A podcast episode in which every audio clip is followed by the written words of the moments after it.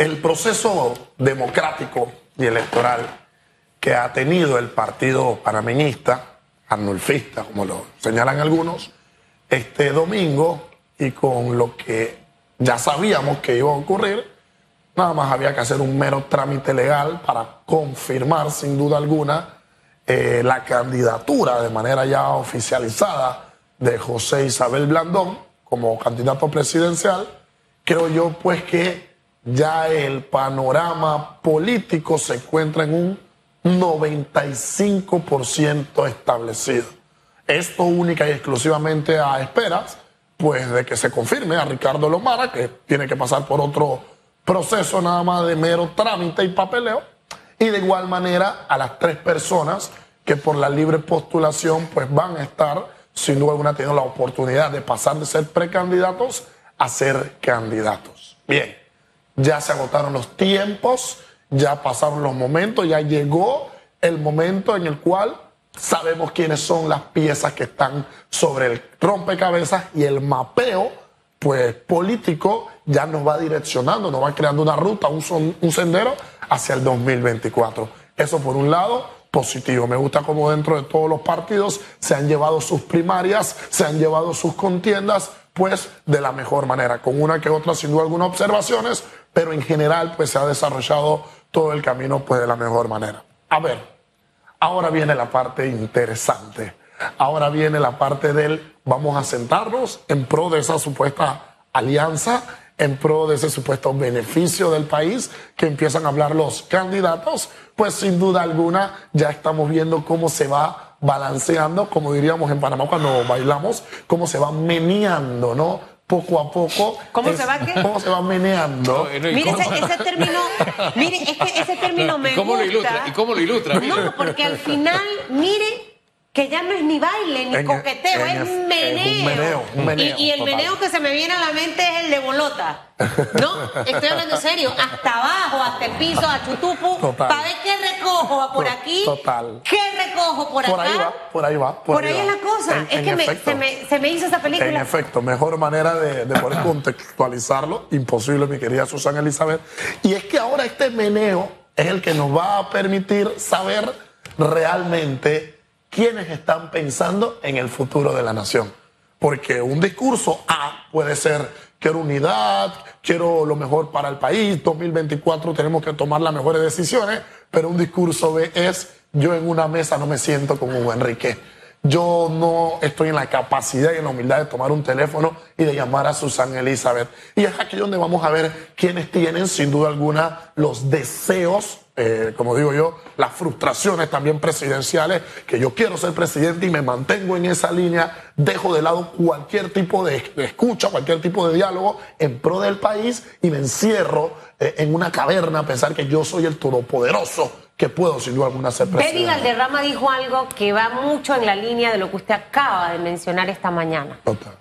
Hay quienes quieren ser presidentes, Jan, En efecto. solamente, y quienes solo son candidatos a presidente. Así es. El candidato lo hace por el currículum, por lo que le va a dar el, el, el, el subsidio electoral, etcétera, y lo que va a recoger en campaña con donantes. En efecto. Pero el que realmente quiere llegar a ser presidente tiene que tener esa capacidad que tú acabas de hablar. Tendremos la madurez política, tendremos esa inteligencia emocional.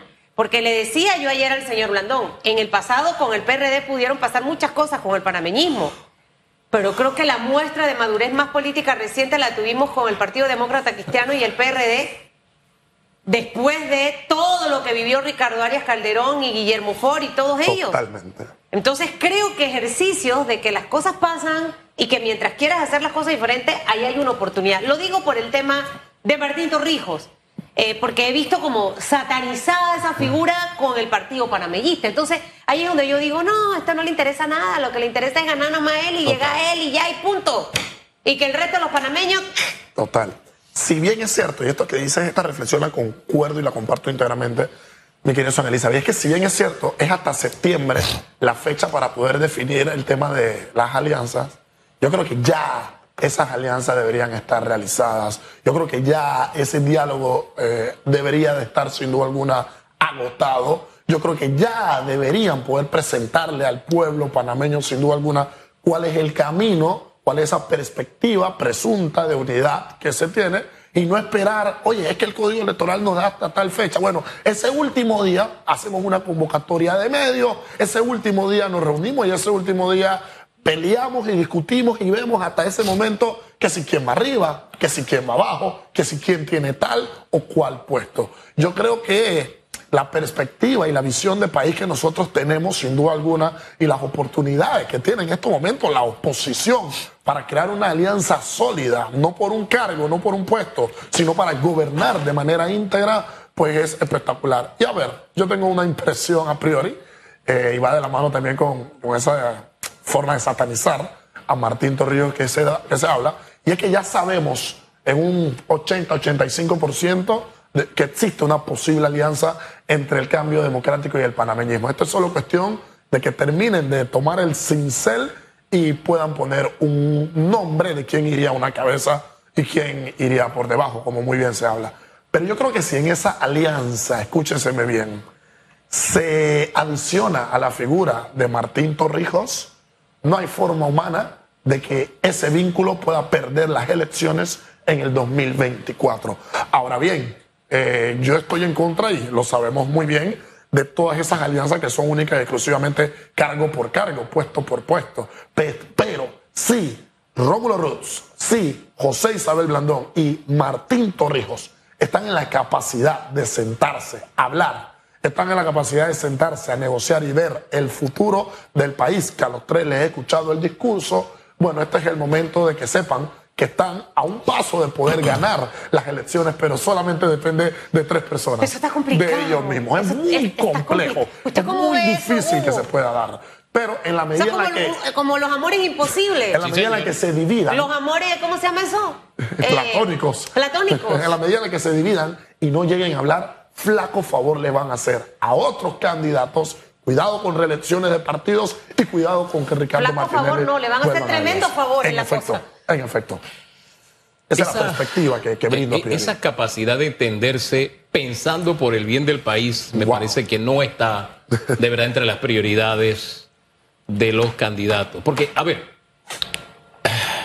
cuando Blandón dice, fíjese, como un caballero de la política, yo lo ubico de esa manera, que él estaría dispuesto, que él no está aferrado a la cabeza porque estaría dispuesto a pensar en primero o poner primero el nombre del país. ¿Qué dice el otro o la otra facción?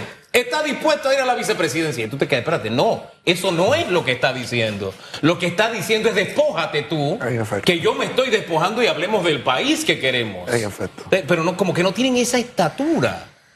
Entonces cuando tú ves a un expresidente que tú le digas, pero tú, yo, pero tú irías de vicepresidente. De verdad, tú me estás hablando en serio. ¿Ah?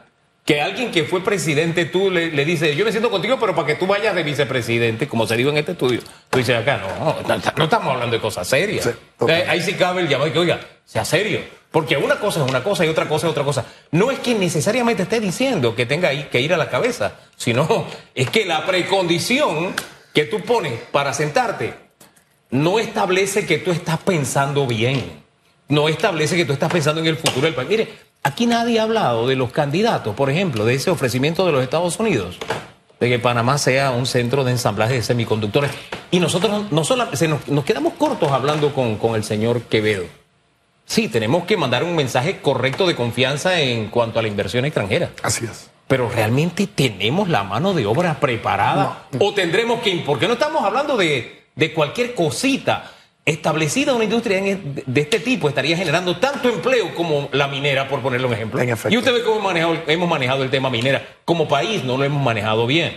Entonces me quedo pensando que uno de nuestros grandes, grandes debilidades es si tenemos la mano de obra preparada para ese sector, para esa industria. Que hable inglés, ¿la tenemos preparada o no la tenemos? ¿Cuál es Intel? ¿Por qué se fue a Costa Rica, hombre? se lo dejo ahí nada más de reflexión. Yo recuerdo en algún momento un personaje histórico tan importante como Napoleón Bonaparte pronunció una de las frases más importantes o más impactantes de mi vida, que es que la grandeza de una persona se mide siempre de la frente, de la cabeza hacia arriba y nunca de la frente y de la cabeza hacia abajo.